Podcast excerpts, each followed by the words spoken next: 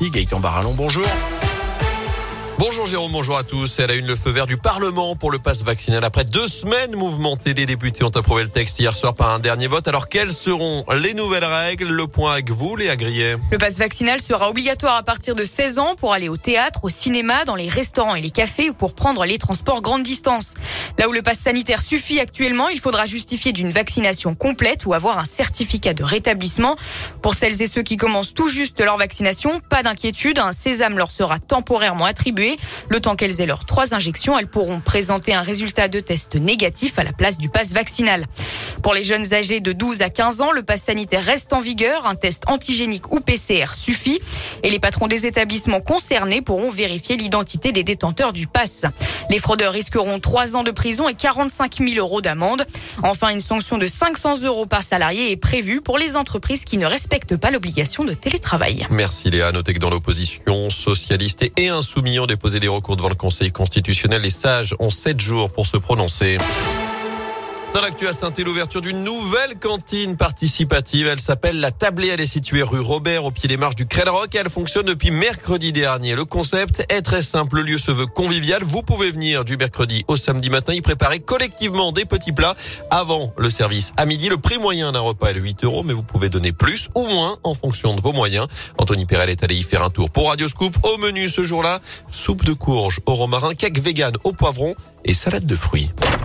Il suffit de pousser la porte de la tablée pour avoir envie d'y rester. Il est 11h, Esther et Anissé s'activent en cuisine. Moi aujourd'hui je travaillais pas et c'est vrai que je trouve que la cuisine c'est quelque chose qui est quand même assez fédérateur. On peut faire sans se connaître. Le principe du lieu est sympa. Puis on va manger avec des personnes qui viennent de tous milieux, de tous horizons. C'est des moments d'échange parce que bah, la table c'est un moment d'échange quoi. J'apprends un peu ce tas avec les différentes recettes que je ne connaissais pas avant. Ça fait pas trop longtemps que je suis à Saint-Etienne, mais quand je vois le système, je me dis c'est un lieu qui apporte beaucoup.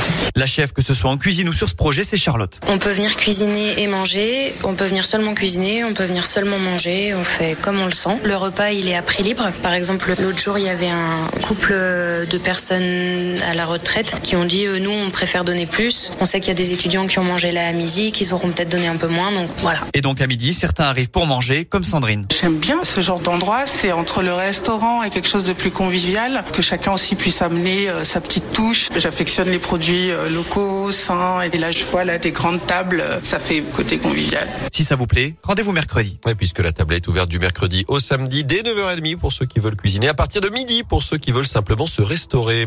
Direction les routes désormais avec cet épisode de pollution aux particules fines. Il n'y a plus de vigilance en vigueur sur le bassin stéphanois, mais vigilance jaune pour les contreforts du massif central. Alerte orange pour le bassin lyonnais, le nord-isère, la vallée du Rhône. Vitesse adaptée sur les grands axes.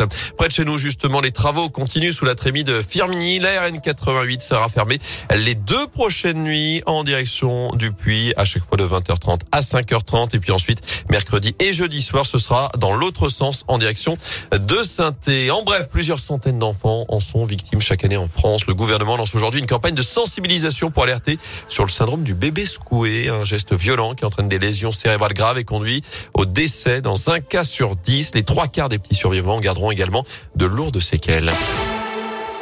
En foot, il y a urgence. Les Verts derniers de Ligue 1 pour la défaite renversante samedi face à Lens s'active sur le marché des transferts. D'après le journal de l'équipe, l'ancien international français Eliakim Mangala pourrait rejoindre l'AS Saint-Etienne dans les prochaines heures. Il est attendu pour paraffer un contrat de six mois jusqu'à la fin de la saison. Les dirigeants stéphanois espèrent d'ailleurs le voir débuter dès vendredi prochain. Je vous rappelle que ce sera le derby face à l'OL et puis quatre Français déjà au deuxième tour de l'Open d'Australie. Benjamin Bonzi, Gaël Monfils, Harmonitan et Adrian Manarino. Notez que Corentin Moutet et Lucas Pouille s'affrontent en ce moment même à Melbourne. Raphaël Nadal a déjà décroché son ticket pour le deuxième tour et Novak Djokovic, lui, est arrivé à Dubaï puisqu'il a été exclu d'Australie puisqu'il est non vacciné contre le Covid.